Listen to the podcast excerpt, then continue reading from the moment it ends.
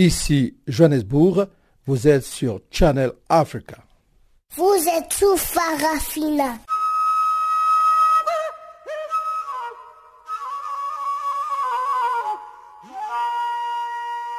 Farafina. Farafina. Terre de soleil. Farafina. Farafina. Un magazine d'infos africaine. Présentation Jacques Kouakou.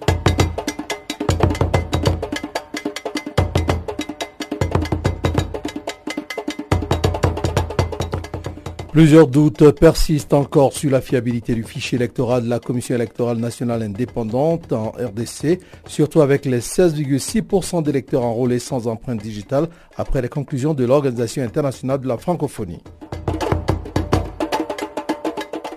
En Ouganda, le président Yoweri Museveni a décrété dimanche trois jours de deuil national à la suite d'un accident de la route ayant fait des dizaines de morts samedi dans le nord du pays.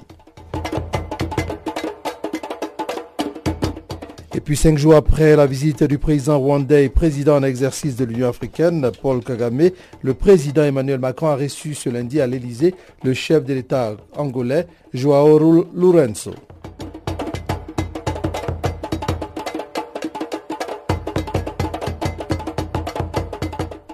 C'était là, entre autres choses, euh, quelques titres qui vont faire euh, la partie magazine de notre programme de ce jour. On va y arriver tout à l'heure. Mais avant, voici tout de suite le bulletin d'information que vous présente Guillaume Cabissoso.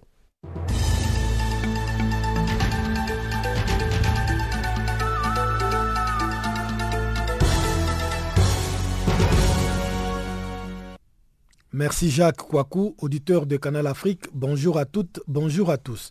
Le président français Emmanuel Macron et son homologue angolais Joao Lourenço se sont ouvertement opposés à une éventualité d'un troisième mandat du président Joseph Kabila. C'était ce lundi lors d'une conférence de presse commune à Paris.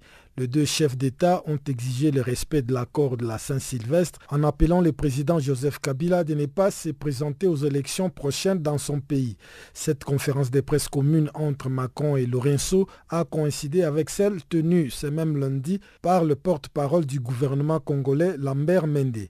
Ce dernier a mis en garde le pays voisin de la RDC contre une éventuelle conspiration ou ingérence visant à déstabiliser la République démocratique du Congo.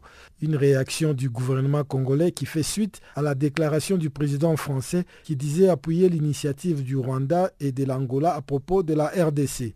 Le 26 mai dernier, les vice-premiers ministres chargés des Affaires étrangères et de l'intégration régionale de la République démocratique du Congo avaient convoqué les représentants diplomatiques accrédités à Kinshasa de la France, du Rwanda et de l'Angola pour des clarifications au sujet de cette initiative qui reste non élucidée. Au moins trois personnes ont été tuées et sept autres blessées lors d'un double attentat perpétré par deux femmes kamikazes dans le nord-est du Nigeria. Les faits se sont déroulés dimanche soir lorsque les deux kamikazes ont déclenché leurs explosifs à l'intérieur d'une maison et près d'une mosquée dans la ville de Kondouga, à 35 km au sud-est de Maïdougouri, la capitale de l'état du Borno, le plus touché par les violences. Ce double attentat survient deux semaines après une attaque à Kondouga où un kamikaze avait tué cinq miliciens à un poste de contrôle. Mamadou Gassama, les sauveurs sans papier, sera neutralisé français et va rejoindre les sapeurs-pompiers, a annoncé le président français Emmanuel Macron. Le jeune sans-papier de 22 ans a été reçu à l'Elysée ce lundi matin après avoir sauvé un enfant de 4 ans à Paris ce week-end. À la sortie de l'Elysée, Mamoudou Gassama avait déclaré avoir reçu un cadeau de la part d'Emmanuel Macron, c'est-à-dire une médaille et un diplôme. Le jeune Malien de 22 ans arrivé en France il y a six mois à peine a eu un geste héroïque samedi soir, grimpé à main nue la façade d'un immeuble parisien pour sauver un garçon de 4 ans agrippé à un balcon. La vidéo de son exploit filmée par un passant a fait le tour de net ce week-end. Le père du garçon sauvé âgé de 37 ans a été placé en garde à vue dimanche pour avoir laissé son enfant sans surveillance. L'enfant a été placé dans une structure d'accueil. Washington a demandé au Conseil de sécurité de l'ONU de sanctionner six nouveaux responsables sud-soudanais accusés d'entretenir la guerre et de bloquer l'aide humanitaire dont les ministres de la Défense selon un projet de résolution.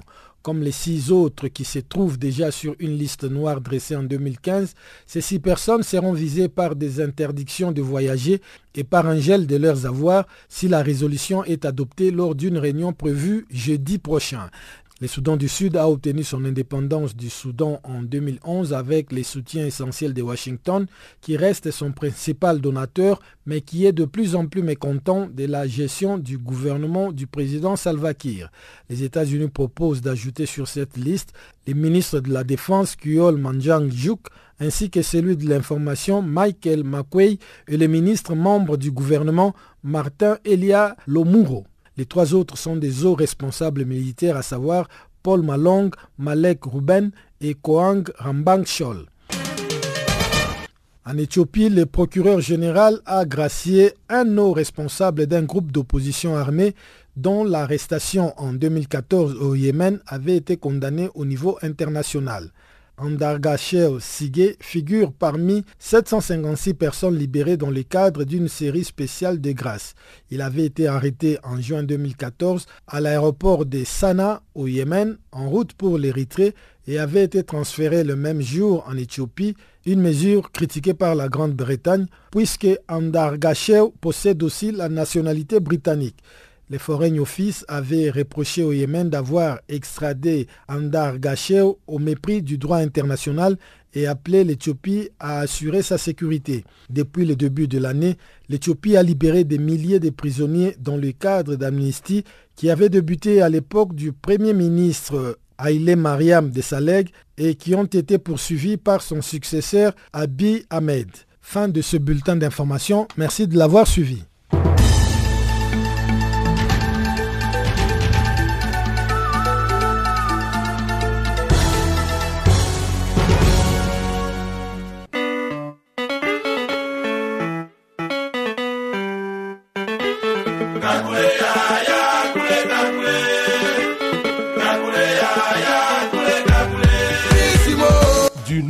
Sur Channel Africa.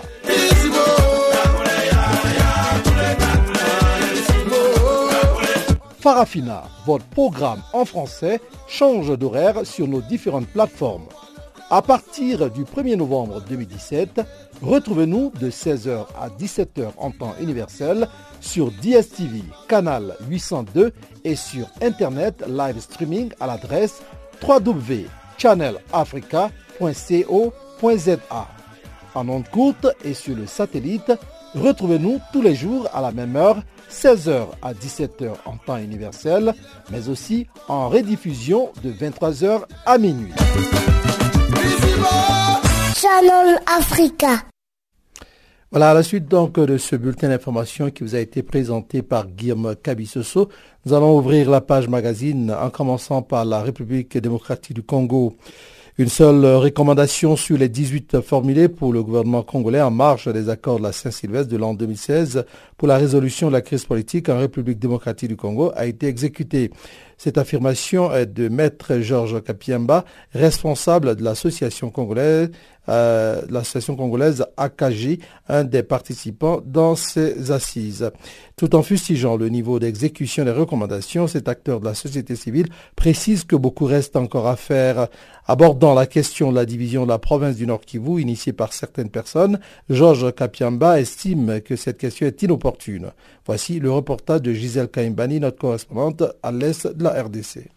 Une sur 18 recommandations prises lors des accords de la Saint-Sylvestre de l'année 2016 pour la décrispation de la crise politique en RDC a été complètement réalisée par le gouvernement congolais et 17 autres sont à souffrance. Cette information a été donnée samedi à Goma, au Nord Kivu, à l'est de la RDC, au cours d'une conférence de presse par le responsable de l'association congolaise pour l'accès à la justice, ACAJ. Maître Georges Kapiamba, cet acteur de la société civile congolaise, précise que beaucoup reste encore à Nous avons retenu 19 recommandations considérées comme des engagements. Sur les 19, c'est 18 comme des engagements du gouvernement parce qu'une autre, c'est l'engagement à charge de la société civile qui nous imposait de faire le travail de sensibilisation à l'endroit des responsables des partis politiques pour lutter contre les discours d'appel à la haine tribale, à la haine raciale ou des appels à des violences, surtout pendant la période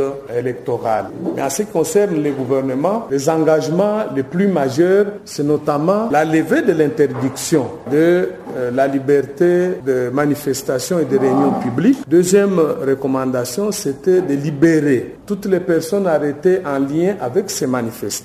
Troisièmement, la prise en charge de toutes les victimes, c'est-à-dire les blessés à l'occasion des manifestations, mais aussi l'organisation des funérailles pour les corps qui n'étaient pas encore opérés par les familles ou le remboursement euh, des frais engagés par euh, les familles qui l'avaient déjà euh, fait. Vous pouvez me demander, mais quel est le degré d'exécution? Je vous dis, le degré est totalement faible. Sur les 18, je peux vous confirmer que seule une seule recommandation engagement a été exécuté, à savoir la prise en charge de tous les blessés, donc les victimes.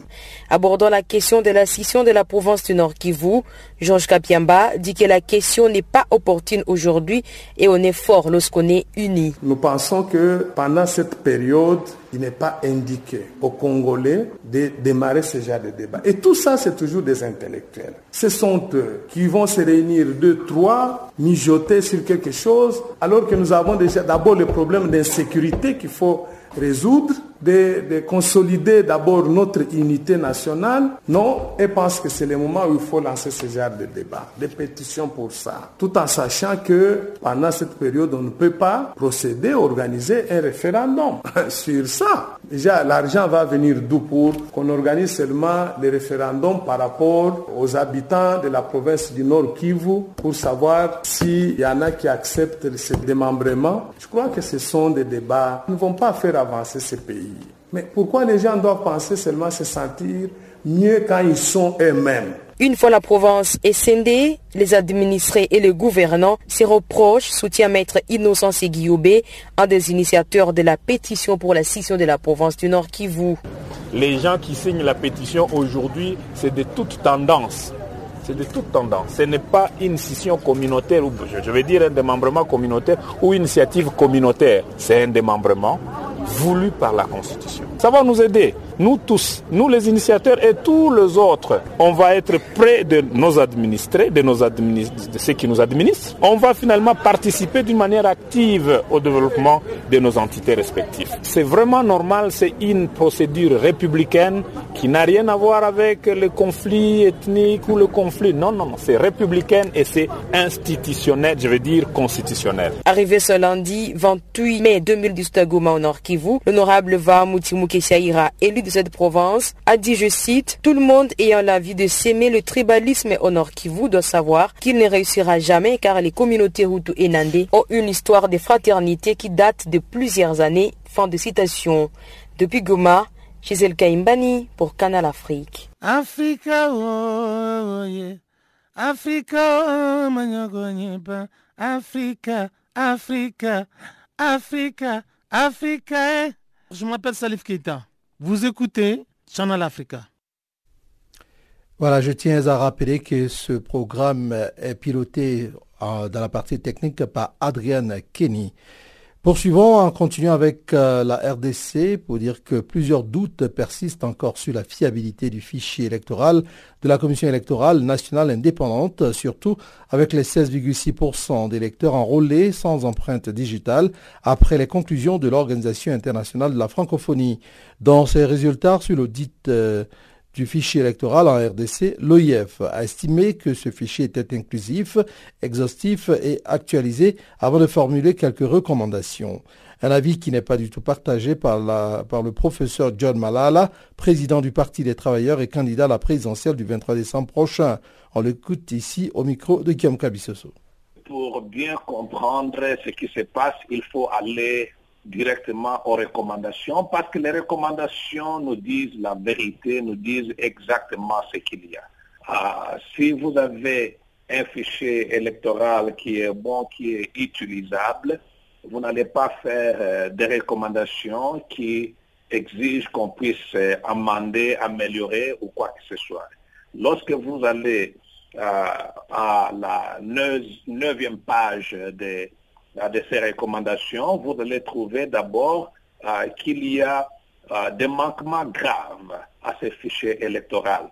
Vous allez trouver par exemple que l'Organisation internationale de la francophonie est en train de demander à la CENI de pouvoir euh, centraliser des données manquantes euh, pour réconcilier euh, les dernières informations résiduelles manquantes pour les électeurs ne présentant ni photographie ni formulaire à l'appui de leur inscription en se basant sur les informations biométriques contenues dans l'équipe. En d'autres termes, il y a eu des électeurs. Il y a des gens qui ont aujourd'hui des cartes d'électeurs qu'on ne connaît même pas. Ils n'ont pas présenté des photos, il n'y en a pas. Euh, ils n'ont même pas donné quelque chose qui peut identifier qui ils sont au juste. On ne connaît personne, on ne connaît pas ces gens-là. Il n'y a rien qui peut prouver que ces gens-là existent même. Il n'y a rien qui peut prouver que ces gens sont des Congolais. Il n'y a rien qui prouve que ces gens-là ne sont pas des mineurs. Donc, il y a beaucoup de ces choses-là euh, qu'il faudra qu'on puisse redresser. Euh, il y a aussi, par exemple, le fait que dans des recommandations, euh, l'OIF est en train de, de, demander à la CENI de poursuivre les investigations, portant sur l'absence des motifs pour les électeurs ayant été enregistrés sans empreinte et, et permettre plutôt à les logiciels de saisie des données biométriques de garantir l'application d'un motif pour l'inscription sans empreinte. Est-ce que par rapport à ces recommandations de l'OIF, la CENI aura suffisamment de temps pour mettre en pratique ces recommandations afin euh, d'améliorer ces fichiers électoraux? Ah, mais ça, c'est à la CENI de répondre. Si je ne connais pas les compétences et le nombre de personnes, qu'est-ce que ça va leur prendre? Mais c'est à eux. Il faudrait maintenant que le président de la CENI nous dise qu'est-ce qu'ils sont en train de penser de faire pour pouvoir adresser cette histoire de recommandations qui ont été, données par l'OIF, parce qu'il y a beaucoup de choses qui doivent se faire. Euh, comment ils vont le faire, quand est-ce qu'ils vont le faire, et qui sera là pour vérifier qu'ils vont le faire. Tout cela, ça pose des problèmes. Ce fichier n'est pas prêt à être utilisé pour les élections en 2018, selon moi, parce que la CENI va nous dire qu'elle n'a pas de moyens de pouvoir faire toutes ces choses ici.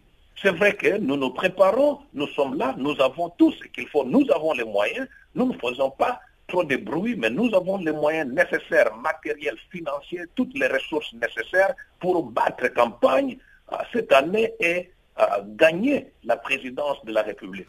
Autrement dit, professeur John Malala, si ces recommandations ne sont pas appliquées, vous n'êtes pas prêt à vous présenter comme candidat à l'élection présidentielle de ce mois de décembre Ce n'est pas ce que je dis. Ce que je dis est que nous avons les moyens de pouvoir nous battre pour remporter. Et nous nous n'allons pas perdre par forfait. Parce que les gens vont se mettre là-bas pour dire, voilà, ils ne se sont pas présentés. Et vous savez, c'est comme dans un match de football. Et il y a une compétition, vous ne vous présentez pas et vous perdez par forfait. Nous n'allons pas, nous, n'allons pas perdre par forfait parce que nous avons une base très solide, très forte. Elle est silencieuse pour le moment, mais les surprises sont en train de venir parce que nous avons une société civile très très forte, dynamique, qui va surprendre et l'opposition et la majorité au pouvoir euh, quand les élections vont venir cette année ici. Farafina. Farafina. Terre de soleil. Farafina. Farafina. Un magazine d'infos africaine.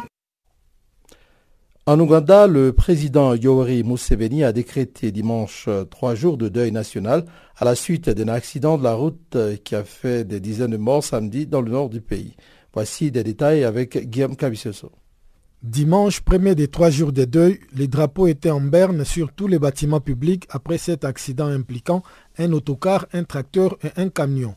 La Croix-Rouge et la police ougandaise ont fourni des bilans très différents de l'accident, un des plus meurtriers en Ouganda ces dernières années. Selon la Croix-Rouge, l'accident a fait 48 morts, dont 16 enfants, alors que la police et les gouvernements parlent de 22 morts, dont 4 enfants et 14 blessés en raison du mauvais état des véhicules et des routes, ainsi que de conduites dangereuses, l'Ouganda affiche un des pires bilans au monde en termes de sécurité routière. Il est toutefois rare que les gouvernements décrètent des jours de deuil pour de tels accidents.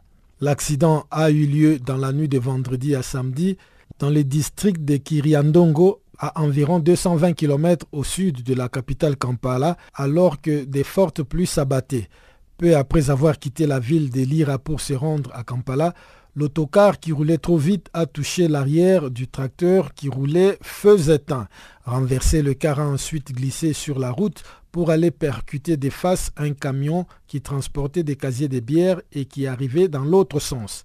Dimanche après-midi, le Premier ministre a annoncé que les autorités attendaient un rapport de police complet sur l'accident, mais que l'enquête initiale suggérait qu'une vitesse excessive et des véhicules dans un état mécanique défectueux sont les causes de l'accident. Le Premier ministre a indiqué que le gouvernement verserait 5 millions de shillings ougandais, environ 1145 euros, à chacune des familles des victimes pour couvrir les frais de funérailles. 3 millions de shillings, environ 690 euros, seront versés à chacune des personnes grièvement blessées. Plus de 9500 personnes sont mortes dans des accidents de la route en Ouganda de 2015 à 2017, estiment les ministères des Transports, selon lesquels la situation empire chaque année. Guillaume Kabissoso pour Canal Afrique.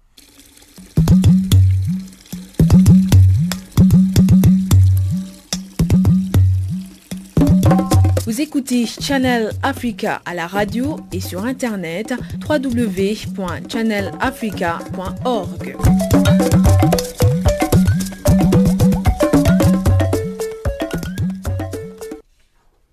Au Tchad, les syndicats ont démarré ce lundi une grève illimitée dans la fonction publique. Selon Younous Mahadir, vice-président du syndicat des travailleurs du Tchad, le mouvement est bien suivi sur l'ensemble du territoire. Les fonctionnaires tchadiens réclament le paiement intégral de leur salaire comme conclu lors d'un accord signé à la mi-mars avec le gouvernement. Younous Mahdir, vice-président du syndicat des travailleurs du Tchad, s'explique ici au micro de Pamela Kumba.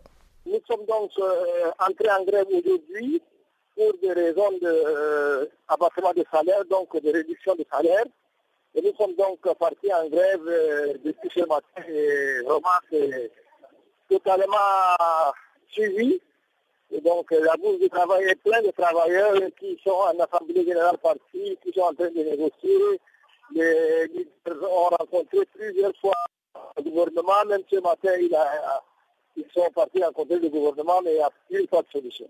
Alors, mais est-ce que vous pouvez revenir un peu sur le cœur de vos revendications? Bon, nos revendications, je dis bien que c'est nos salaires qui ont été amputés. Et donc, les travailleurs refusent qu'on leur ampute le salaire sur des raisons que le gouvernement évoque qu'il y a une crise sociale, économique et financière. Par conséquent, ils ont amputé le salaire pour pouvoir faire des économies, je ne sais pas pourquoi faire. Mais nous, on a refusé catégoriquement et c'est des raisons qui nous ont déjà amenés à, y a cela mois, cinq mois à une grève et maintenant encore le gouvernement continue à amputer alors que normalement il devait arrêter l'amputation de son salaire euh, à partir du mois de mai. Alors le mois de mai, nous avons constaté que les salaires sont amputés et donc automatiquement nous sommes lancés pour la grève. Avant d'initier euh, cette grève, est-ce que vous êtes reparti vers euh, vos autorités afin de demander pourquoi est-ce que cette mesure d'amputation de salaire n'avait pas été suspendue? De toute façon, nous sommes partis en grève. Je vous ai dit tantôt qu'il y a déjà quatre mois qu'on était en grève pour la même raison. On avait trouvé une solution, le gouvernement avait promis de pouvoir rétablir le salaire au mois de mai. Au mois de mai, nous avons constaté que le gouvernement n'a pas euh, rétabli le salaire. Le président de la République qui disait qu'il est garant n'a pas euh, fait rétablir le salaire. Par conséquent, les travailleurs ont dit euh, nous ne pouvons pas du tout accepter euh, de nous faire couper l'argent euh, sans raison valable et surtout que nous place. Alors donc, euh, c'est des raisons il y a l'application du salaire tout simplement, une question de abaissement du salaire, abattement du salaire de plus de 50 Alors, et, et, cette grève va durer pendant combien de temps? La grève est illimitée, jusqu'à ce qu'on trouve une solution. Y a-t-il eu au moins des promesses de dialogue euh, depuis que vous avez commencé ce matin? Non, mais le dialogue est permanent. Même aujourd'hui, on était rencontré le gouvernement, on a discuté avec le gouvernement, mais les propositions qu'ils font n'ont pas tué aux travailleurs. En conséquent, on les attend encore qu'ils fassent des propositions plus cohérentes. Et qu'est-ce qu'ils vous proposent exactement? Ils nous proposent tout simplement qu'ils vont euh, nous inviter à venir voir comment la gestion se fait et puis on va ensemble participer à voir comment les recettes se font que nous constations des vies et que s'il y a une euh, entrée financière suffisante, en ce moment seulement, le moment venu, nous pouvons donc nous donner notre droit sans nous rendu compte. Donc pour nous, vraiment, c'est carrément des choses qui n'ont aucune euh, concrétisation quelconque. Nous pas choses vagues comme ça.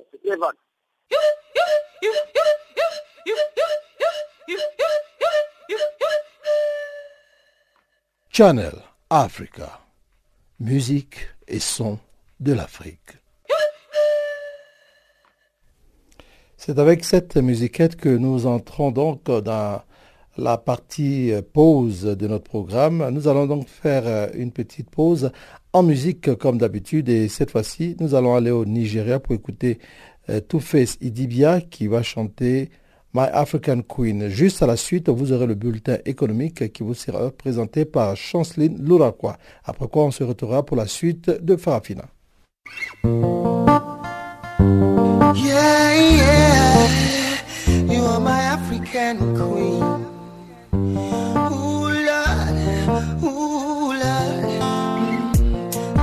Like the sun, light up the earth, you light up my life the only one I ever see with a smile so bright. And just yesterday, you came around my way. You changed my horse in way with your astonishing beauty. Oh, you couldn't make a brother sing. No ordinary thing, a supernatural being. And no, you are brighter than the moon, brighter than the star. I love you just the way you are. And you are my African queen, the girl of my dreams. You take me where I never been. Yeah. You make my heart go ding a ling a ling. Oh, you are my African queen, the girl of my dreams. And you remind me of a thing, and that is the African beauty. Yeah, yeah. Ooh, you are my African queen. Oh, Lord, ooh, Lord. Mm. Out of a million, you stand as one, the outstanding one. Mm. I look into your eyes, girl, what I see is paradise. Hey, you captivated my soul. Now every day I want you more. I cannot deny this feeling I'm feeling inside. Hey, no one cannot take your place. You cannot take your space. Is a fact I cannot erase. And no, you are the one that makes me smile. Make me float like a boat upon the Nile. Girl, you are my African queen. The girl of my dreams. You take me where I've never been. You make my heart go ding a ling a. Yeah, you are my African queen. The girl of my dreams. And you remind me of a thing. And that is the African beauty.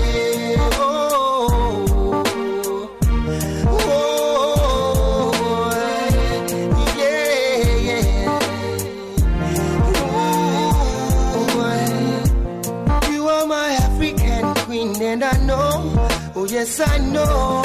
Mm, you are my African queen, and I know. See, I know, see, I know what I am feeling in my heart and in my soul. Oh, I know that it's His love. And I know that this love was surely sent from up above. Cause you're the only one that I think of. You are my African queen, and I know that it means that you're the only one that I will serve. I'll give you my heart, my love, my body, and my money. Every other thing you think of. In a man who could think of anything better than you.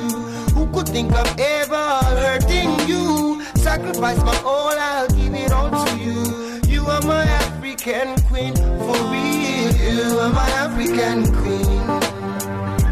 A girl of my dream, a girl of my dream, where I've never been.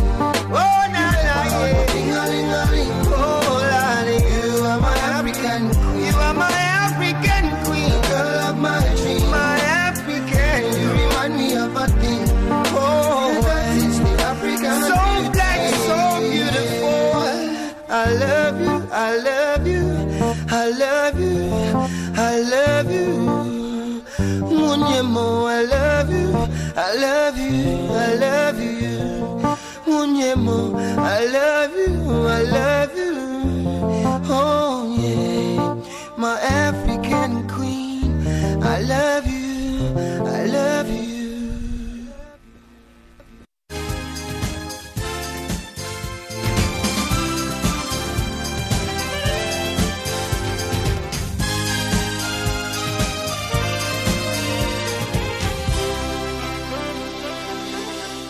Bonjour. Le Rwanda est devenu le troisième pays d'Afrique à ratifier la zone de libre-échange continentale africaine. La ratification de la zone de libre-échange continentale africaine par le Rwanda suit celle du Ghana et du Kenya. C'est le premier pays à ratifier les protocoles sur la libre circulation de personnes et les passeports africains. La zone de libre-échange continentale africaine est cruciale pour le développement économique de l'Afrique et son intégration pour faciliter la libre circulation des personnes, de biens et des services sur le continent. Rappelons qu'en mars dernier, 44 États membres de l'Union africaine ont signé la zone de libre-échange continentale africaine lors du sommet extraordinaire de l'Union africaine à Kigali au Rwanda. Sa ratification par un minimum de 22 pays est nécessaire pour que la zone de libre-échange continentale africaine entre en vigueur, ce qui réunira 1,2 milliard de personnes pour un produit intérieur brut combiné de plus de 2 milliards de dollars. Au Sénégal, les concertations sur la gestion de revenus tirés du gaz et du pétrole débutent au mois de juin prochain, ce qui rapporte un communiqué de la présidence de la République publié les dimanches.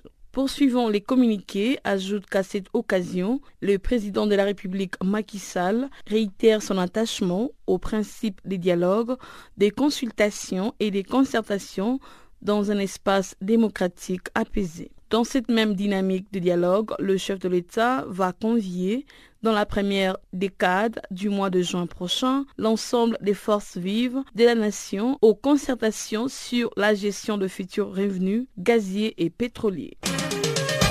En marge des assemblées annuelles de la Banque africaine de développement qui s'est récemment tenue à Busan, en Corée du Sud, les ministres de l'économie et de la planification de l'aménagement du territoire du Cameroun, Almin Ousmane Mey, et le directeur général du groupe de la Banque africaine de développement pour l'Afrique centrale, Ousmane Doré, ont procédé à Busan à la signature de deux accords de prêt d'un montant total de 44,51 millions d'euros. Ces financements de la Banque africaine de développement, 33,32 millions d'euros, et du Fonds africain de développement environ 11,19 millions d'euros, sont destinés à financer partiellement les projets régionaux intégrateurs du réseau routier dans les bassins du lac Tchad, devant relier le Cameroun et le Tchad. Ces projets s'inscrivent dans les priorités stratégiques de deux pays et est conformé à la stratégie à long terme de 2013 à 2022 de la banque qui accorde la priorité aux infrastructures à caractère régional. Il s'intègre à deux des axes majeurs de cinq priorités opérationnelles de la banque, le I5, notamment intégrer l'Afrique et améliorer la qualité de vie des populations en Afrique. Les projets visent l'amélioration du système de transport de la région du bassin du lac Tchad et le développement et la compétitivité économique de la zone transfrontalière du Cameroun et du Tchad par la création d'une nouvelle route de transit. Les banques chinoises ont enregistré une forte croissance des paiements mobiles au cours du premier trimestre cette année. Les institutions bancaires ont traité 70 800 milliards de yuan, soit 11 milliards de dollars de paiements mobiles durant cette période, soit une hausse annuelle de 16,8%. Des paiements d'une valeur d'environ 10,7 milliards de yuan ont été réalisés par les services mobiles bancaires au cours du premier trimestre, une progression de 17,8% en glissement annuel. Le secteur du paiement mobile a connu un développement rapide en Chine en raison de l'amélioration des infrastructures d'Internet, de l'augmentation de l'utilisation des téléphones mobiles et de l'innovation des services financiers. Au cours du premier trimestre, les transactions réalisées par les cartes bancaires ont progressé de 12,6% en Chine par rapport à l'an précédent pour s'établir à 220 milliards de yuan, tandis que le nombre des cartes bancaires en usage a augmenté de 4,8% pour atteindre le chiffre de 7 milliards à la fin du mois de mars dernier.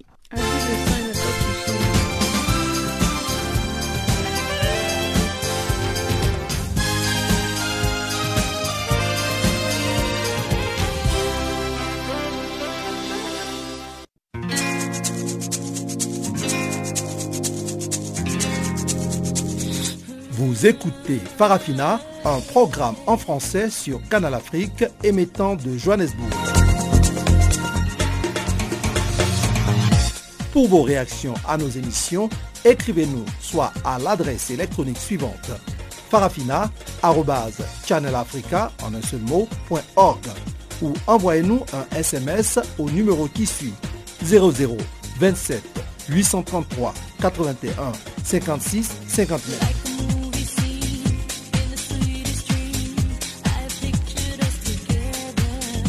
Notre adresse électronique farafina.channelafrica ou par SMS 0027 833 81 56 59.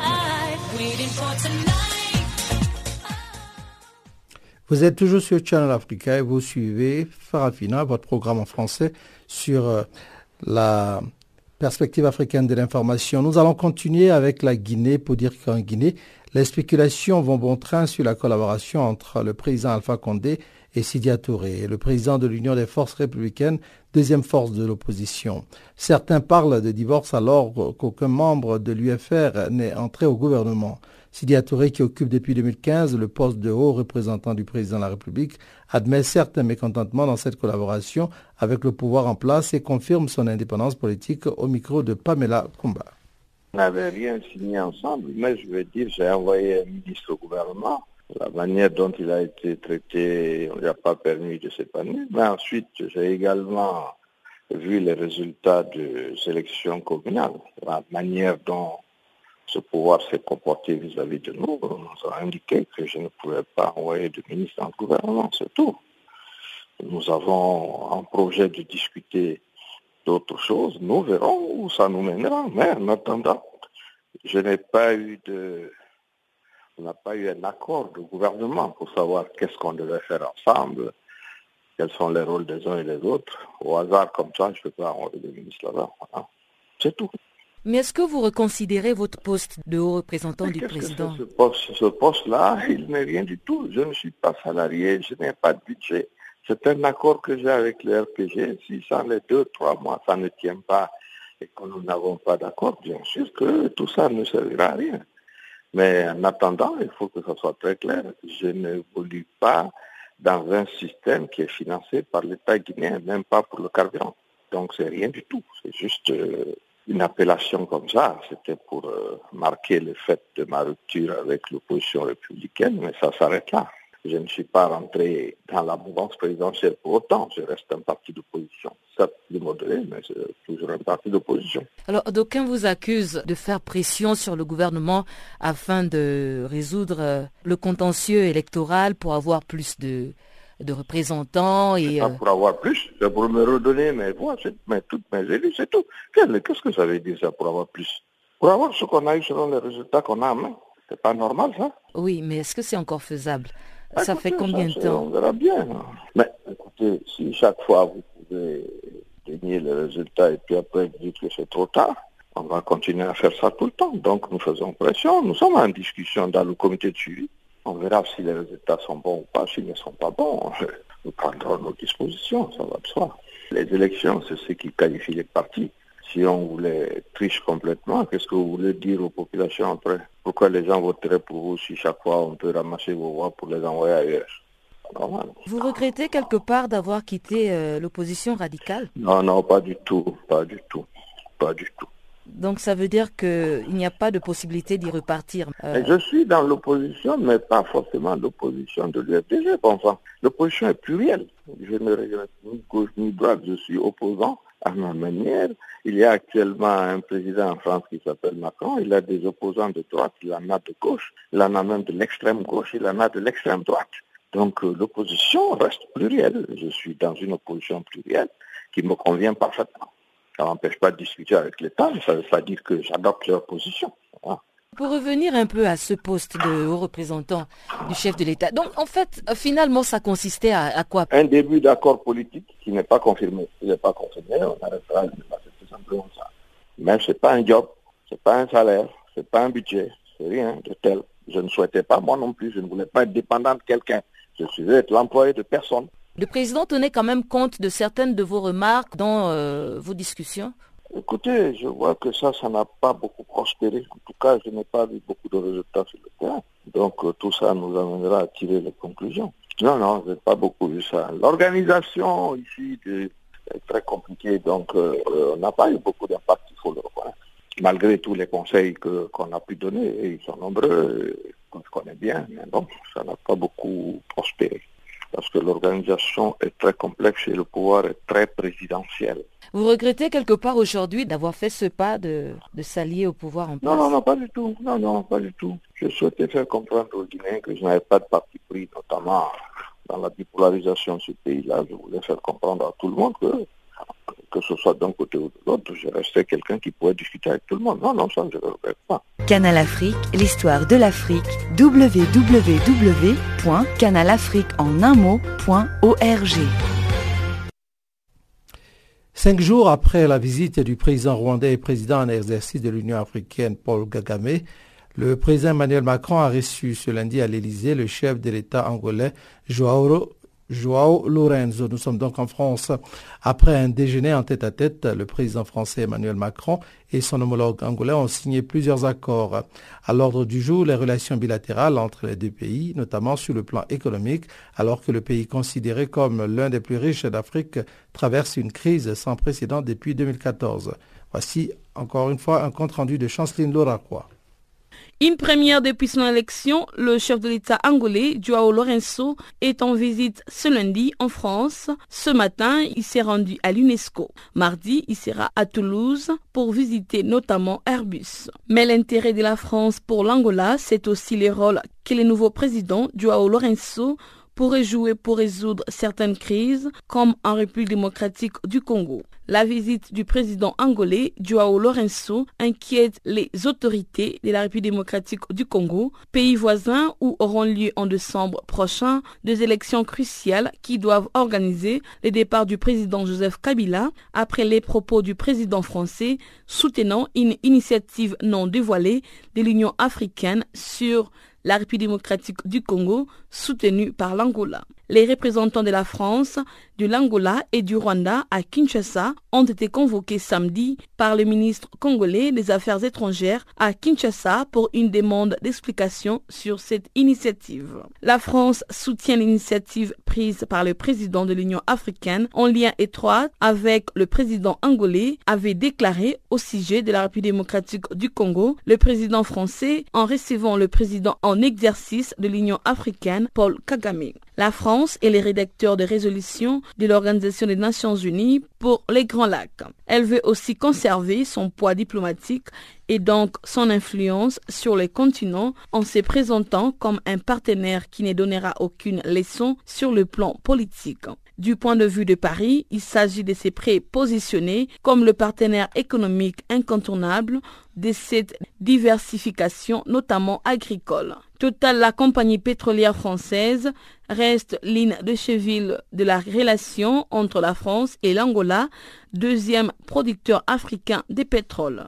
Les entrepreneurs français espèrent des changements significatifs et concrets, facilitation de procédures de visa, équivalence du permis de conduire français et angolais, mais surtout l'amélioration du climat des affaires et la libéralisation du marché angolais. Ce qui est important pour les sociétés françaises qui souhaitent investir en Angola, c'est la suppression du partenaire local qui détenait la majorité du capital de l'entreprise. Même si aujourd'hui, après quatre années de crise et malgré la hausse des prix du pétrole, les manques de devises en Angola continuent de peser sur la balance commerciale entre Paris et Luanda. En outre, afin de réussir à relancer une croissance durable, l'une des priorités de son mandat, Joao Lorenzo veut attirer les investisseurs étrangers. Parmi les mesures déjà prises à Luanda figure une loi adoptée par les parlements angolais il y a une dizaine de jours qui allège les contraintes pour les partenariats entre investisseurs étrangers et locaux. La nouvelle loi s'appliquera à tous les secteurs de l'économie, à l'exception du pétrole, des mines et de la finance. Les pétroles représentent encore aujourd'hui près de la moitié du produit intérieur brut du pays, 50% des recettes budgétaires et 95% des exportations angolaises.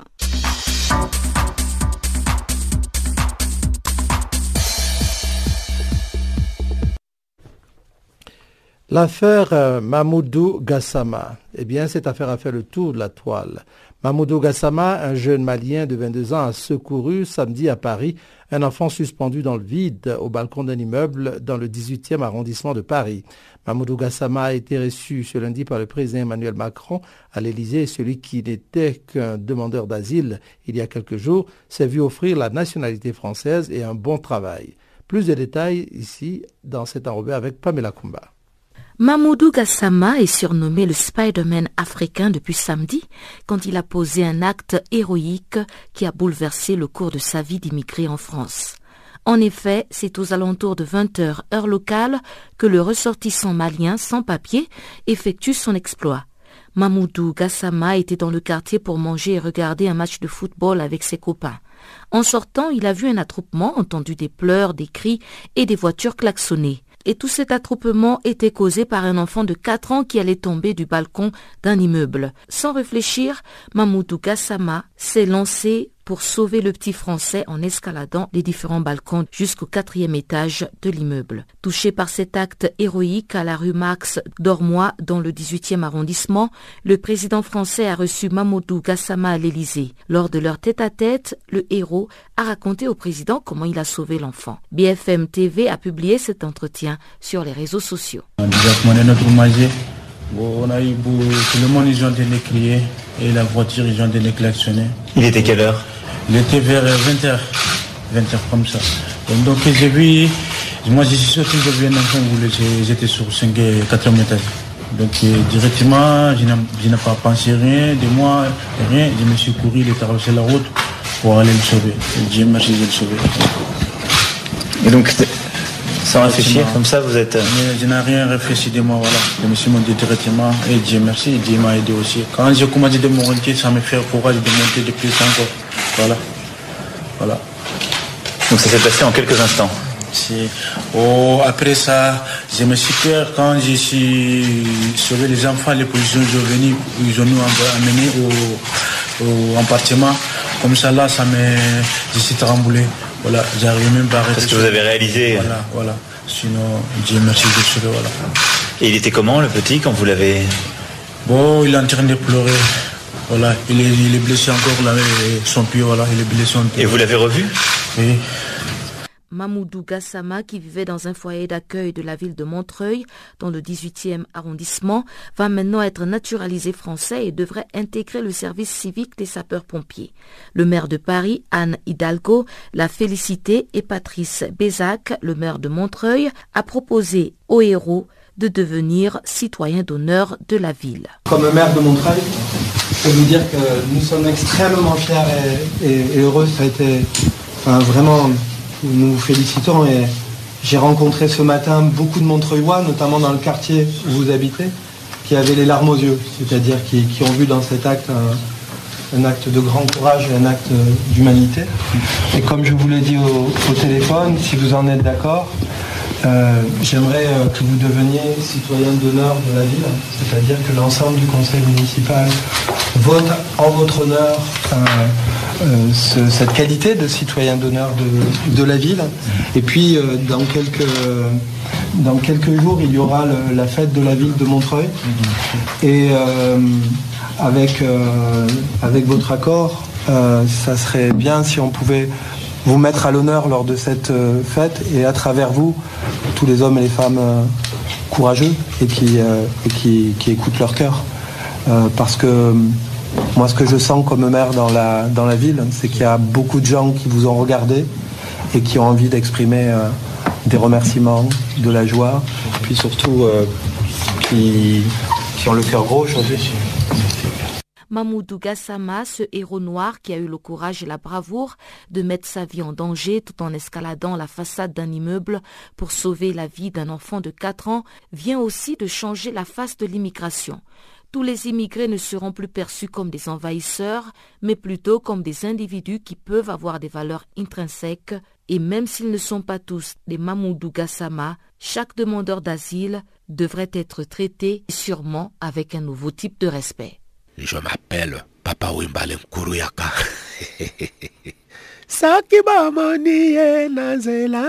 Oh. Vous écoutez Canal Afrique. Voilà, c'est donc euh, sur euh, ce petit intermède de Papa Wimba que nous arrivons maintenant au bulletin sportif que va vous présenter encore Chanceline Loura. Alors, euh, sans autre forme de transition, voici le bulletin des sports.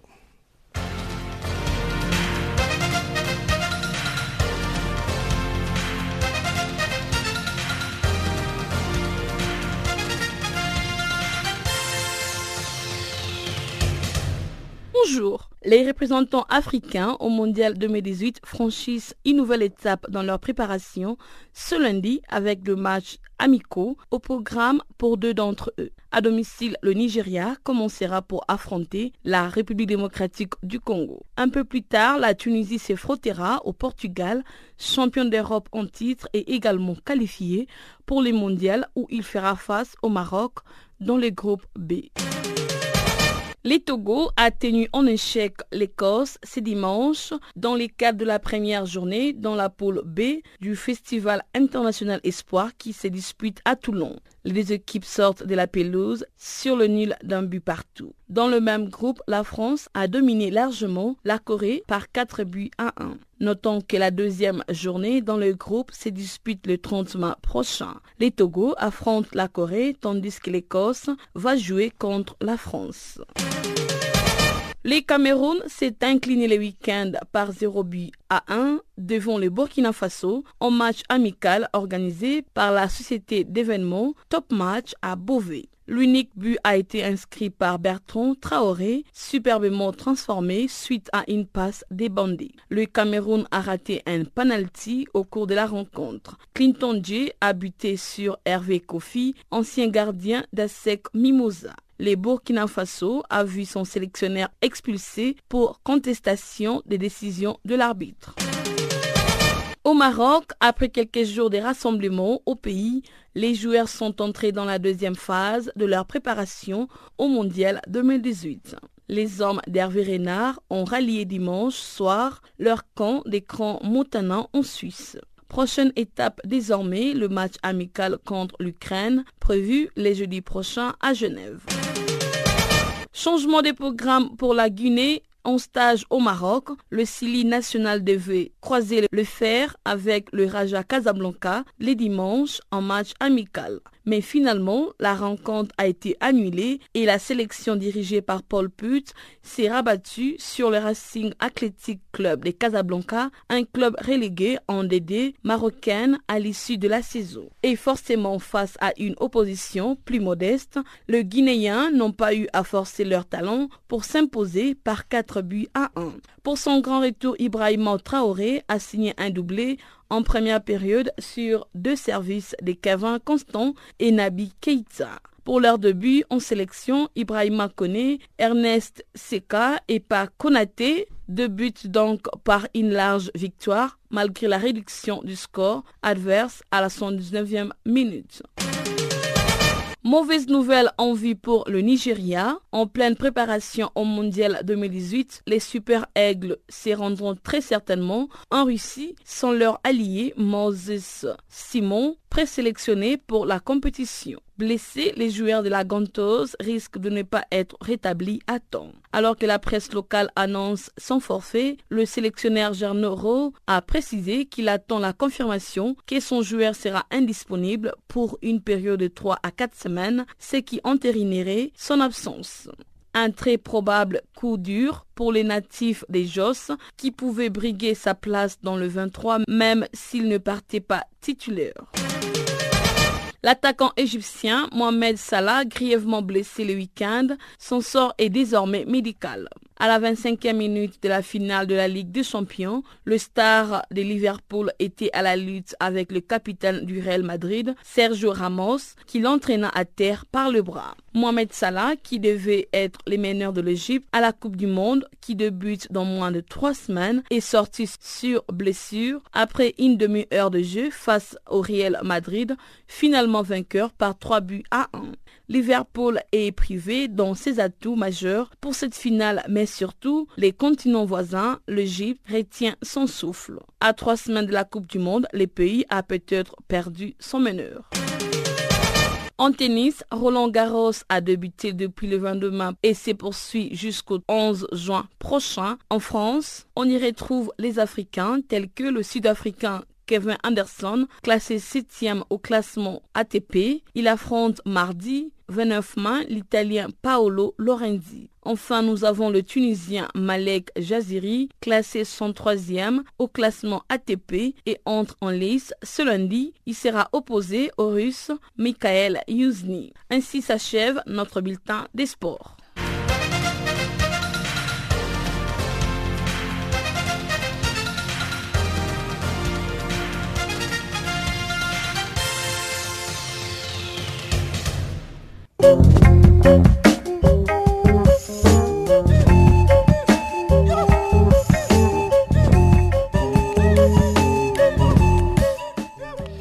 Farafina, c'est terminé pour aujourd'hui. Farafina a été mise en onde pour vous par Adrienne Kenny, à ce microphone Jacques Kwaku.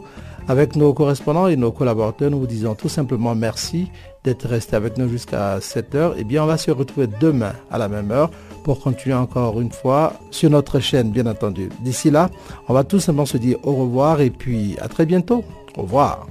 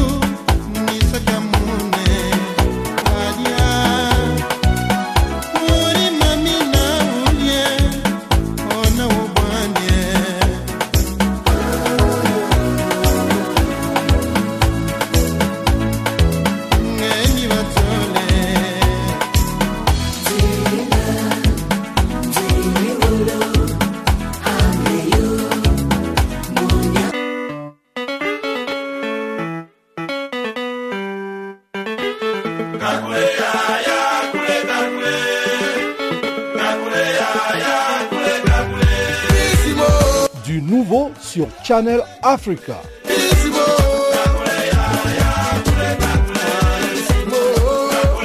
Farafina, votre programme en français, change d'horaire sur nos différentes plateformes. À partir du 1er novembre 2017, retrouvez-nous de 16h à 17h en temps universel sur DSTV, canal 802 et sur Internet live streaming à l'adresse www.channelafrica.co.za. En ondes courte et sur le satellite, retrouvez-nous tous les jours à la même heure, 16h à 17h en temps universel, mais aussi en rediffusion de 23h à minuit. Channel Africa.